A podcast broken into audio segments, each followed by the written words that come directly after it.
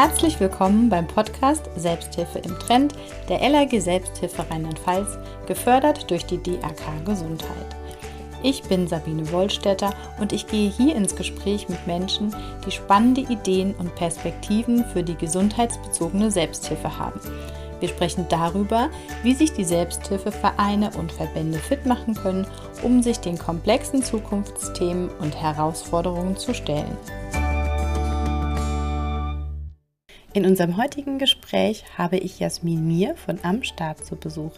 Am Start ist eine gemeinnützige Organisation, die 2022 von Jasmin gegründet wurde. Über die Webseite amstart.net können junge Patientinnen mit MS in einen digitalen 1 zu 1 Austausch mit geschulten jungen Erwachsenen treten, die schon länger mit der Diagnose MS leben. Ich habe Jasmin eingeladen, um mich mit ihr über das Thema digitale Selbsthilfe und über alternative Wege zur klassischen verbandsorganisierten Selbsthilfe zu unterhalten. Jasmin nimmt uns mit in das umfassende Angebot von Am Start und ich wünsche euch jetzt viel Spaß bei unserem Gespräch. Ja, dann äh, bedanke ich mich nochmal, Jasmin, dass du heute dabei bist und ich würde sagen, wir starten jetzt ins Gespräch. Zu Beginn würde ich dir gerne das Wort geben, dass du dich einmal vorstellst für unsere Hörerinnen und auch gerne was zu am Start schon sagst. Ja, vielen Dank für die Einladung. Ich bin die Gründerin und die Geschäftsführerin von Am Start und bin 29 Jahre alt, lebe in Berlin. Der Sitz von Am Start ist auch in Berlin. Wir sind aber ein remotes Team, also haben auch Mitarbeiterinnen, die in ganz Deutschland verteilt sind und unsere Gesprächspartnerinnen sind sowieso bundesweit aktiv. Zu mir persönlich, ich habe einen Hintergrund in Public Policy, also soziale Innovation war da mein Fokus, Spezialisierungspunkt und äh, Sozialunternehmertum. Ähm, und hatte dann 2018 selber die Diagnose der Multiplen Sklerose, kannte die MS aber auch schon aus meinem familiären Umkreis von Angehörigen. Und dennoch habe ich eben gemerkt, dass dieser Moment der Diagnose für mich sehr herausfordernd war, dass ich sehr gut von meiner Familie aufgefangen wurde, und von meinem Freundeskreis, aber darüber hinaus irgendwie keine Angebote gefunden habe, die mich für diesen Diagnosezeitpunkt passend aufgefangen haben. Und mhm. diesem Problem, dieser Lücke bin ich nachgegangen und ähm, habe dann eben auch diese Methoden genutzt, die ich in meinem professionellen Hintergrund als Beraterin in der Entwicklungszusammenarbeit im Bereich Social Entrepreneurship auch gelernt hatte, angewendet und daraus ist dann Schritt für Schritt das Konzept von am Start entstanden, vor allem im Gespräch mit anderen PatientInnen beziehungsweise anderen jungen Menschen mit Multiple Sklerose. Ähm, genau. Jetzt hast du ja gesagt, du kennst auch das Thema MS ist schon auch familiär bekannt. Wir mhm. sind der Dachverband der Selbsthilfevereine, also der verbandsorganisierten Selbsthilfe. Kanntest du denn die Verband oder bist du vielleicht sogar auch in der verbandsorganisierten Selbsthilfe vernetzt? Ja, die Vorgehensweise war so, dass ich mir erstmal angeschaut habe, was gibt es denn für Angebote im Deutschland, die mich für diesen Zeitpunkt der Diagnose auffangen könnten. Mhm. Und dann der zweite Schritt war, dann möchte ich die wahrnehmen. Und für mich war das eben so, dass ich das Gefühl hatte, gerade so eine Gruppe, ähm, also wenn man jetzt ganz dieses klassische äh, Format der Selbsthilfe nimmt, dann ist es ja ganz oft noch ein Gruppenformat, wo man sich analog trifft, wo man miteinander redet, miteinander sich verbindet dass das für mich einfach zu herausfordernd war, weil meine Hemmschwellen mhm. riesig waren, gerade bei einer Diagnose wie Multiple Sklerose. Ich wollte nicht in Gruppenkontexte gehen, weil ich mich noch zu wenig trennen konnte von den Verlaufsformen anderer Menschen. Und irgendwo analog hinzugehen, war für mich irgendwie auch keine, keine Option. Mhm habe mich aber gleichzeitig mit Leuten in der Selbsthilfe ausgetauscht. Ich habe mich auch mit der Deutschen MS-Gesellschaft viel ausgetauscht, habe auch mal sechs Monate dort gearbeitet, sehr viele Einblicke bekommen und bin jetzt auch Initiatorin von einem Netzwerk, wo Selbsthilfeakteure zusammenkommen, um gemeinsam zu überlegen, wie wir in der Selbsthilfe auch nochmal Modernisierung vorantreiben können, um das eben ansprechend zu machen für junge Menschen, weil wir eben in Deutschland jede fünfte junge erwachsene Person hat eine chronische Erkrankung. Mhm. Das heißt, wir haben dann einen riesigen Bedarf an Formaten, die jemanden wirklich zielgruppengerecht ähm, auffangen in diesem Moment. Und genau deswegen ist auch am Start kein Konkurrenzangebot, auch wenn uns das ganz oft vorgeworfen wird, was ich sehr, mhm. sehr schade finde, sondern eine Ergänzung zu einem bestehenden Angebot für junge Menschen.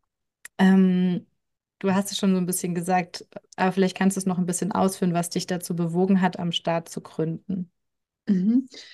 Also bewogen, dazu hat mich das zu gründen, die eigene Perspektive, die eigene Erfahrung und nächsten Schritt und zu merken, das, was ich wahrnehme in meiner Umgebung an Angeboten, holt mich gerade nicht ab. Das möchte ich nicht nutzen. Mhm. Und dann war der nächste Schritt eben zu gucken, ist das nur meine persönliche Erfahrung oder ist das eine Erfahrung, die andere Leute mit mir teilen?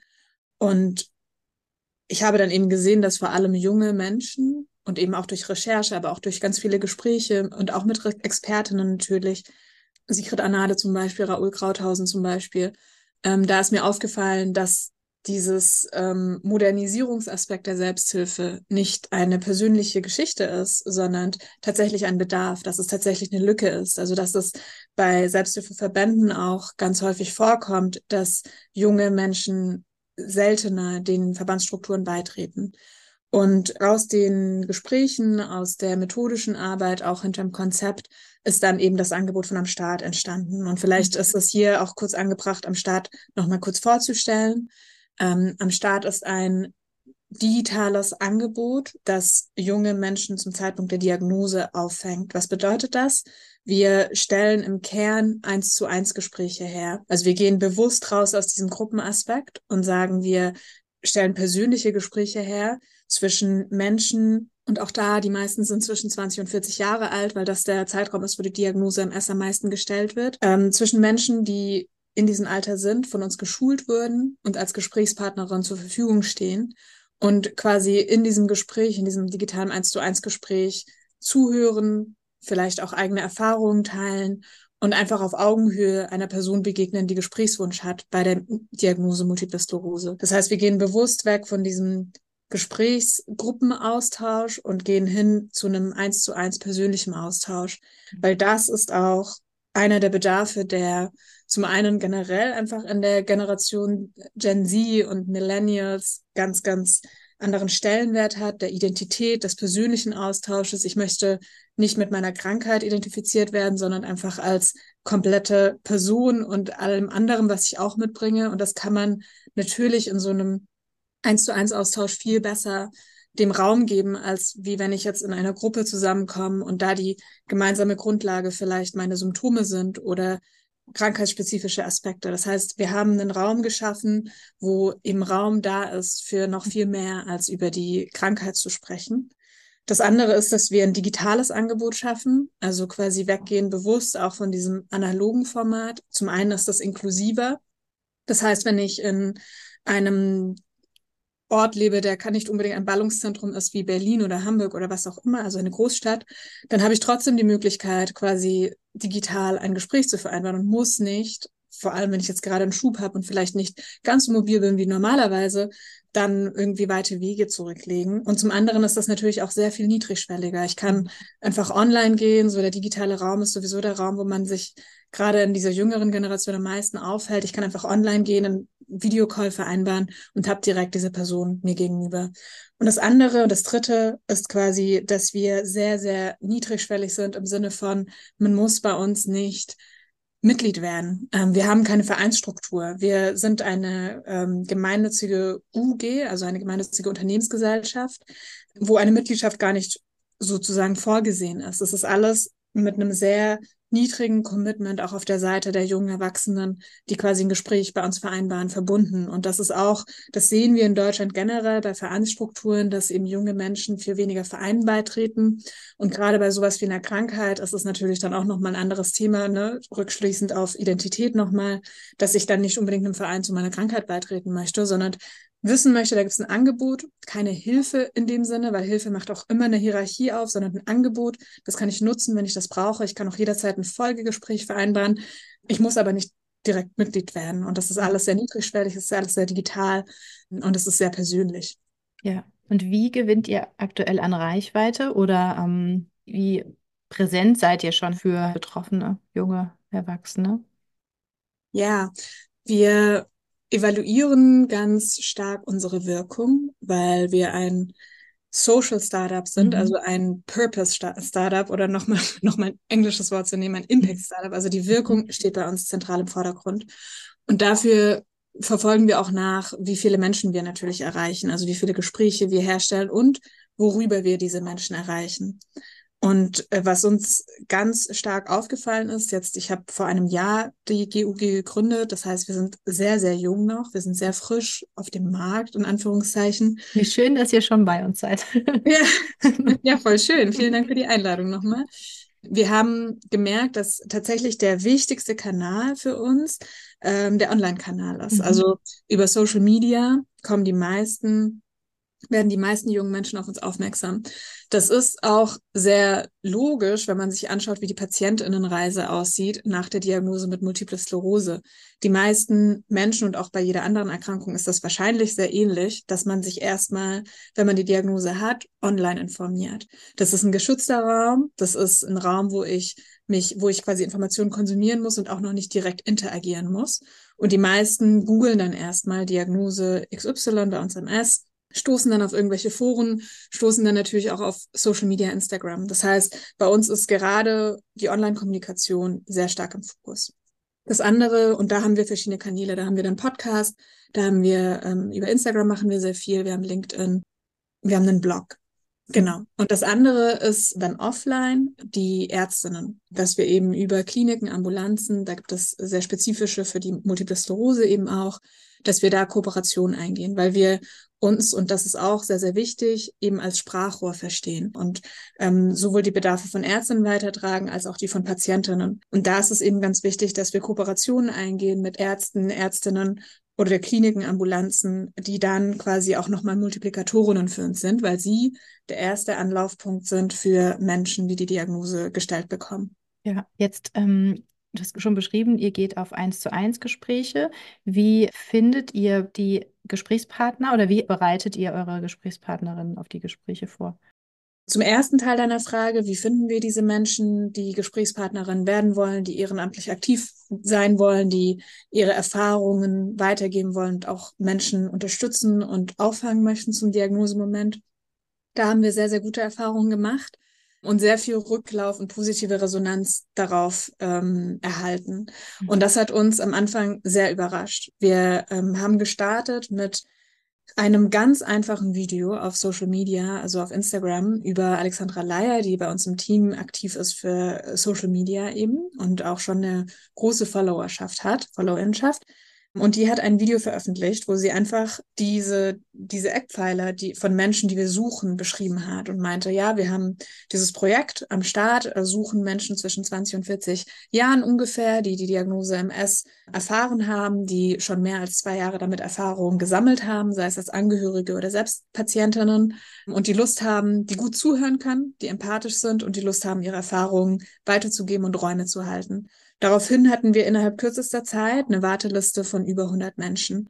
Und da müssen wir natürlich dann auch auswählen und erstmal gucken. Ne? Wir machen ähm, mit jeder Person Auswahlgespräche. Wir gehen dann, und das ist der zweite Teil deiner Frage, nach diesen Auswahlgesprächen beziehungsweise Kennenlerngesprächen finde ich eigentlich ein passenderes Wort, weil das ist ja für die andere Seite, in Anführungsstrichen, also für die Gesprächspartnerin auch eine Möglichkeit, auch erstmal am Start kennenzulernen, zu gucken, passt das überhaupt und möchte ich das? Und das ist auch ein Raum, wo Gesprächspartnerinnen nochmal ihre eigene Diagnose reflektieren. Und im zweiten Schritt haben wir dann Schulungsformate. Und diese Schulungsformate äh, bieten wir zusammen mit Psychologinnen an, mit denen wir kooperieren und die dann in zweitägigen, zweitägigen Formaten wichtige Kompetenzen vermitteln, wie zum Beispiel Gespräche führen, zuhören. Das Thema Suizidalität wird auch besprochen, also quasi auf sich selber achten. Also alle, alle Themen, die irgendwie sehr wichtig sind, um so ein Gespräch zu führen und gleichzeitig eben dafür sorgen, dass die Gesprächspartnerinnen, die ja selber die Diagnose Multiple Sklerose haben, nicht am Ende dann ausgelaugt oder überfordert sind. Und wir haben für sowohl für die Gesprächspartnerin als auch die Menschen mit Gesprächswunsch, die dieses Gespräch in Anspruch nehmen, Evaluationsbögen, wo sie eben beschreiben können, wie diese Erfahrung für sie war. Und zusätzlich dazu, und das ist eigentlich der zweite Kernaspekt von dem, was wir anbieten, bieten wir auch medizinische Schulungsseminare an mhm. in Kooperation mit Ärztinnen, um die Gesundheitskompetenz von jungen Menschen, die eine chronische Erkrankung haben, zu schulen. Weil das für uns und auch für mich, ne, wenn du mich jetzt fragen würdest, was Selbsthilfe ist, dann ist das für mich ganz viel Gesundheitskompetenz, also quasi die eigene Gesundheit zu verstehen und zu verstehen, wie ich diese aufrechterhalten kann und dafür eben auch Tools und Werkzeuge zu nutzen. Mhm. Toll, das hört sich richtig auch professionell an, gutes ähm, Herangehen an die Sache. Du hast schon gesagt, du hattest Kontakt mit der klassischen Selbsthilfe. Das hat dich nicht äh, ganz angesprochen. Und äh, was sind aus deiner Sicht, vielleicht auch mit deiner eigenen Erfahrung, die du gemacht hast, was sind die Punkte, die besonderen Bedürfnisse der Zielgruppe, die ihr adressiert? Unsere Zielgruppe sind junge Menschen, die gerade eine Erkrankung diagnostiziert bekommen haben. Und das, genau, da, da ist es, glaube ich, nochmal wichtig zu verstehen, wie vulnerabel dieser Zeitpunkt ist, eine Diagnose gestellt zu bekommen, wenn man quasi noch mitten am Anfang seines Lebens, seiner Karriere, ähm, seiner Pläne ist. Und was da irgendwie sehr auffallend ist, ist, dass die wenigsten sich mit der Erkrankung sehr stark auseinandersetzen wollen. Also viele sagen dann auch bewusst, ja, ich habe jetzt diese, diese Diagnose bekommen, ich möchte mein Leben einfach weiterleben. Und solange, und die MS ist ja ganz häufig auch eine Erkrankung, die nicht immer komplett präsent ist, ne? Also die dann bei vielen auch schubweise erfolgt. Und da ist schon auch oft die erste Reaktion, ich möchte gar nicht mich so sehr damit auseinandersetzen. Ich möchte einfach mein Leben weiterleben. So. Und das ist voll der wichtige Wunsch und das ist voll der legitime Wunsch, wenn man das überhaupt beurteilen darf. So. Und, und ich glaube, dass es dennoch bei dieser, bei diesen Menschen, bei den jungen Menschen, und ich gehöre ja selber auch dazu, bedarf es zu verstehen, was da denn eigentlich gerade passiert und was ich brauche, wie so eine Art Onboarding in diese neue Lebenssituation, um jetzt mit dieser neuen Situation zurechtzukommen. Und da ist es meiner Meinung nach elementar, dass man Angebote hat, die diesen Bedürfnissen entsprechen. Also, dass man mm, und ich meinte das vorhin ja auch schon, ich finde den Begriff Selbsthilfe Einfach weil er ja auch schon viele Konnotationen hat, ne? viele denken dann an Stuhlkreis.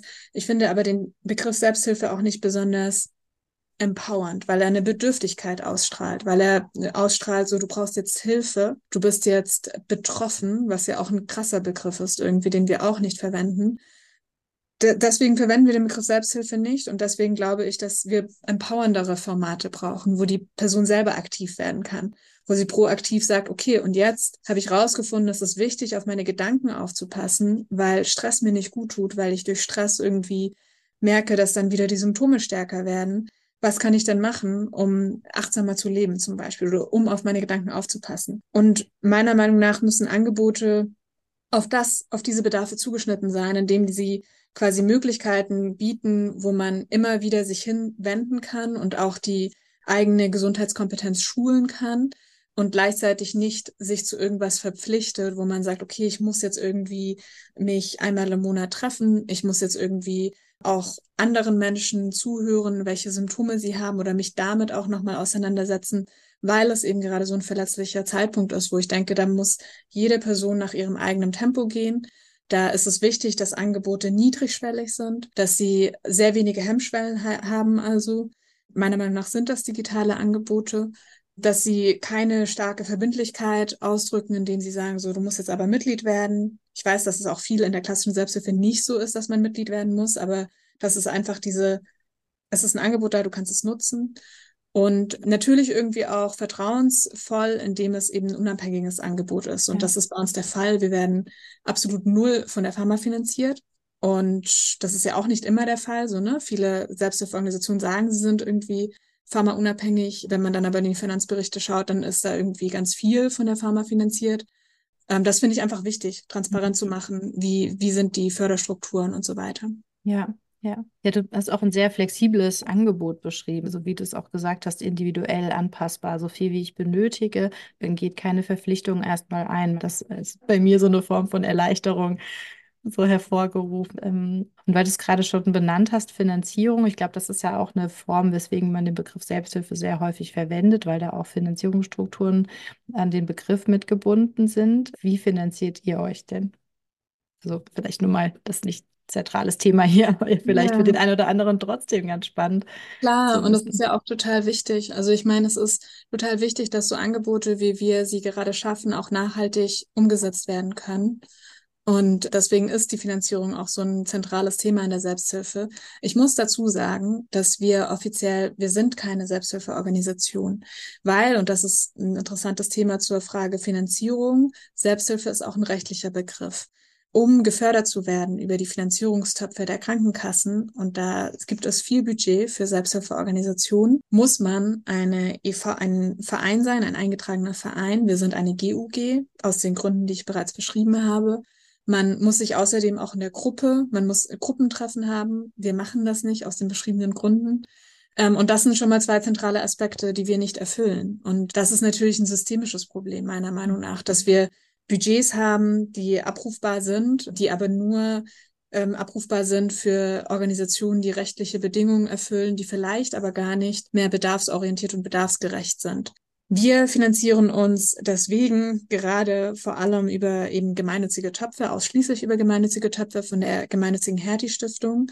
Das ist ähm, die Stiftung in Deutschland, die am größten ist zum Thema Multiple Sklerose. Wir finanzieren uns über den, über eine Förderung auch von der Deutschen Stiftung für Engagement und Ehrenamt. Und wir waren letztes Jahr in der Förderung, beziehungsweise letztes Förderjahr, das war vor Juni diesen Jahres, mhm. ich denke so in Förderjahren mittlerweile, ähm, in der Förderung vom Europäischen Sozialfonds, ähm, Berliner Senat und Berliner Universitäten Charité mit drin. Langfristig ist das natürlich sehr stressig.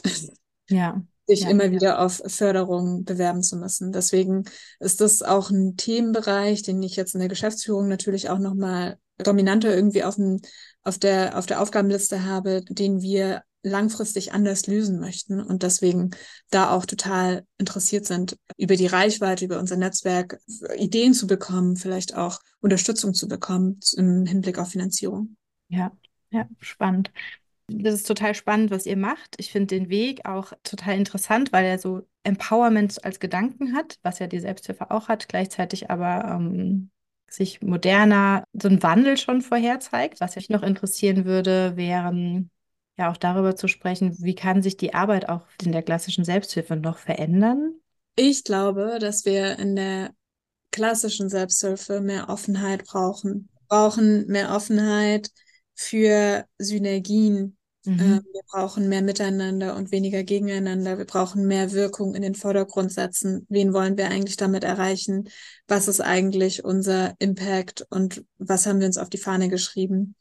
Und wenn wir das in den Vordergrund setzen, dann hören wir auch auf, über Konkurrenz zu sprechen, hören auf, uns gegenseitig irgendwie die Angst zu haben, Fördertöpfe irgendwie einzunehmen. Wir fangen vielleicht an, uns für Projekte und Ideen gemeinsam zu bewerben, gemeinsam Projekte zu schaffen, uns auf Augenhöhe zu begegnen. Ich ich bin auch kein Fan davon zu sagen, guck mal, wir sind als Institution schon 40 Jahre auf dem Markt, ähm, ihr seid noch ganz frisch so wir müssen erstmal eine Referenz für euch sein, ob ihr gute Arbeit leistet oder wir müssen erstmal, ihr müsst erstmal von uns das okay bekommen oder so, weil wenn wir die Bedürfnisse von allen abdecken, dann ist doch für alle gesorgt so. Mhm. Und nur weil es ein Angebot gibt, das oder neue Visionen aufmacht, ähm, dann heißt es ja nicht, dass es weniger wird für das bestehende Angebot, sondern es das heißt einfach nur, dass wir eine Ergänzung schaffen. Und da wünsche ich mir einfach mehr Offenheit. Ich wünsche mir mehr Kritikfähigkeit, also auch Eigenkritikfähigkeit zu sagen, hey, ja, wir sehen, wir erreichen weniger junge Menschen. Woran liegt das denn? Lasst uns doch mal mit diesen Menschen in den Austausch gehen. Also quasi auch nochmal dieses, was im Startup-Bereich ganz, ganz groß ist und sehr im Zentrum steht, im, im, im, im klassischen Startup-Bereich, also im For-Profit-Startup-Bereich sowieso, weil es da um Kunden gibt und Kundinnen, die im Vordergrund sein müssen, weil sonst das Angebot vom Markt nicht angenommen wird, ist eben zu verstehen, was die Bedürfnisse von den Kundinnen sind. Und deswegen wird ganz viel Zeit rein investiert, zu verstehen, was wollen die, findet dieses Angebot Anklang, findet unser Produkt Anklang. Und ich finde, diese Denkweise ist eine, die wir auch in den gemeinnützigen Sektor noch mehr zentral setzen müssen und schauen müssen, was sind eigentlich die Bedarfe von den Menschen, die wir erreichen wollen. Lasst uns mit denen ins Gespräch gehen, lasst uns gemeinsam Lösungen entwickeln. Beim Staat machen wir das, weil wir einfach ein Team sind aus Menschen, die selber Erfahrung gemacht haben mit, mit Multiple Sklerose Wir sind bei unseren Ehrenamtlichen nur Menschen, die Erfahrungen gemacht haben mit Multiple Sklerose. Das heißt, alle Ideen, die wir entwickeln, alle Ansätze, die wir reinwerfen, sind von vornherein entstanden durch Menschen, die selber eine Perspektive haben von ich weiß, wie sich das anfühlt, ich weiß, was ich mir wünschen würde und ich bin voll motiviert, das irgendwie auch umzusetzen und in die Realität zu bringen. Ja, also das sind tolle, tolle Wünsche, die ich kann ich absolut nachvollziehen und auch nachfühlen. Habt ihr auch Ideen, wie es genau passieren kann? Du hast auch von einem Netzwerk geschrieben, das du gerade aufbaust. Macht ihr da vielleicht auch schon einzelne Dinge davon? Also das Netzwerk ist super, super jung. Wir hatten mhm. zwei Treffen bisher. Mhm. Davon war eines das Auftakttreffen. Und wir haben jetzt ähm, quasi im letzten Treffen festgesetzt, dass wir in Kompetenzformaten zusammenkommen. Also dass wir in regelmäßigen Abständen uns treffen auch digital, weil es eben in ganz Deutschland verteilt ist und da einfach das Wissen, das geballte Wissen, die Expertise, die da ist, uns quasi mitteilen oder teilen, damit auch andere davon profitieren können. Ich glaube, das ist auch eine Basis und eine Grundlage für sehr vieles, weil dadurch, dass es eben sehr viele Akteure gibt in der Selbsthilfe in Deutschland, ist es ist auch das Wissen wie man zum Beispiel Anträge schreibt oder was die, was neue innovative Ansätze sind. Das ist ja genauso verteilt, weil wir so viele Akteure haben. Und ich glaube, da ist es total wichtig, und das ist wieder dieser Punkt mit synergetisch arbeiten, dass wir versuchen, das Wissen untereinander zu teilen. Mhm. Und ähm, der erste Ansatz wäre dazu eben zusammenzukommen, in einem Netzwerk zusammenzukommen, in dem man Lust hat, sich gemeinsam an einen Tisch setzt im übertragenen Sinne und Lust hat, quasi die gegenseitigen Perspektiven zu teilen und sich gegenseitig zu verstehen und eben das Wissen auch zu übermitteln, weil ich glaube, daraus kann dann wiederum sehr viel entstehen, indem wir eben als verschiedene Akteure aus den verschiedensten Bereichen zusammenkommen und gemeinsam überlegen. Auch bei einem Staat ist es uns natürlich wichtig, Synergien zu schaffen und quasi zu gucken, wie können wir kooperieren mit dieser Offenheit. Und da nehmen wir einfach wahr, jetzt gerade in der Umgebung, in der wir uns bewegen, in der Selbsthilfeumgebung, auch wenn wir off offiziell keine Selbsthilfegruppe sind, dass dieser digitale Ansatz ein innovativer und ja, so, also so ein bisschen so ein Leuchtturmaspekt hat, auch in der Selbsthilfe. Und hier sind wir in Gesprächen mit Organisationen, die auch der klassischen Selbsthilfe quasi zu verorten sind, wo wir darüber reden, inwieweit man quasi das Wissen und die Strukturen, die wir geschaffen haben, quasi auch weitertragen können und äh, für andere Selbsthilfeorganisationen umsetzen können. Sei es, indem wir unsere technische Infrastruktur teilen, sei, sei es, indem wir als Beratungsdienstleistung aktiv sind und quasi als junge Erwachsene im Team auch nochmal unser Wissen und unsere Bedarfe weitergeben. Also da, das, da kann die Kooperation unterschiedlich aussehen. Und da sind wir gerade eben am Ausloten mit ähm, Selbsthilfeorganisationen, die auf uns zugekommen sind und meinten, dass sie das eben das Angebot toll finden und ähm, selber auch in diesem Bereich aktiv werden wollen, selber ihren Ansatz auch nochmal modernisieren wollen und da, glaube ich, können wir uns gegenseitig sehr gut befruchten. Und wenn es Organisationen gibt, die oder Verbände vor allem gibt, die sagen, das ist spannend für uns, das möchten wir auch. Es ist einfach skalierbar, was wir umgesetzt haben. Also es ist nicht nur MS-spezifisch. Dann könnt ihr sehr, sehr gerne auf uns und auch auf mich persönlich zukommen. Und wir können ins Gespräch gehen, wie, wie wir da am besten zusammenkommen. Ja, ja, überhaupt wahrscheinlich. Ich meine, du bist ja auch mit Alter und Engagement Generation, mit der man auch gut ins Gespräch kommen möchte, glaube ich, wenn man Selbsthilfearbeit leistet. Was ist denn eure Zukunftsperspektive für am Start? Genau, ihr seid jung, aber ich finde, ihr habt auch schon viel zu bieten, das, was du uns heute mitgebracht hast. Wo wollt ihr hin? Das eine Thema ist natürlich, also ich glaube, das sind so drei Themen, die so bei Zukunftsperspektive wichtig sind oder so unser Nordstern sind. Das erste ist natürlich die Wirkung. Also wir möchten noch mehr Menschen erreichen über unsere Kernangebote, über unser Kernangebot, das 1 zu 1 Gespräch ist, aber auch über Gesundheitskompetenz stärken und den Community-Austausch irgendwie zu anzukurbeln. Da möchten wir einfach die Wirkung maximieren. Also das ist auf jeden Fall ein großes, großes Ziel, dass wir einfach mehr junge Menschen erreichen und einfach bekannter werden als Angebot, das wahrgenommen werden kann. Das andere ist natürlich und das Thema Finanzierung, also quasi auch nachhaltige Strukturen zu schaffen. Da finde ich es ganz spannend zu überlegen, wie können wir denn Ressourcen, die im Gesundheitssektor da sind, nutzen, um eben Dinge voranzutreiben, die eine positive Wirkung auf das Leben von Patientinnen haben und gleichzeitig Unabhängigkeit bewahren. Und da finde ich es ganz offen ganz wichtig, offen zu sein, ins Gespräch zu gehen und gemeinsam auszuloten, wie so etwas aussehen kann, um eben nachhaltige Strukturen zu schaffen, weil es, wie gesagt, also zumindest für mich persönlich natürlich auch und für das gesamte Team auch ist es anstrengend, einfach Förderanträge immer zu schreiben, diese Unsicherheit zu haben, wird es angenommen oder nicht. Auch wenn ich glaube, dass wenn wir unsere Wirkung, so wie es gerade stattfindet, weiter fortsetzen können, dass dann natürlich auch Geld dafür da ist. So. Und das Dritte ist, ähm, ein bisschen konkreter und vielleicht mehr visionärer zu sagen, okay, wir ähm, sind nicht nur für Multiple Sklerose am Start, sondern wir sind generell, und das kommt wieder Hand in Hand mit dieser Statistik, die ich am Anfang genannt habe, jeder fünfte junge Mensch in Deutschland, also 18 bis 39-Jährige, hat eine chronische Erkrankung, dass wir eben sagen, wir skalieren auch auf andere Erkrankungen, sei es wir selber, oder dadurch, dass wir eben unser Wissen, unsere Infrastruktur weitergeben und kooperieren mit anderen Verbänden, die in anderen Krankheitsfällen aktiv sind und Lust haben, einfach mehr junge Menschen zu erreichen. Und das ist so eine, das ist so ein Wunsch und auch eine Zukunftsvision für, für am Start und darüber hinaus, ähm, um diesen Gedanken weiter vorzusehen. Toll. Vielen Dank. Das ist äh, sehr schön. Dann ähm, sind wir auch schon fast am Ende und ich stelle dir wie allen anderen vor dir die Abschlussfrage. Was ist deine Vision für die gesundheitsbezogene Selbsthilfe der Zukunft? Meine Vision ist, dass wir eine offene, bedarfsorientierte und auch digitale ähm, Selbsthilfe haben, die, die einfach die Bedürfnisse von allen Menschen auffängt. Und wenn das nicht digital ist, dann gerne analog, aber dass wir eben ein Spektrum haben, ein Blumenstrauß an verschiedenen Angeboten, wo sich jede Person rauspicken kann, was ihr oder ihm am besten taugt. Vielen Dank. Vielen Dank, Jasmin, dass du heute dabei warst. Ich finde, es war ein ganz inspirierendes Gespräch. Ich habe jetzt für mich auch noch für andere äh, Themen ganz viel mitgenommen. Und damit verabschiede ich mich.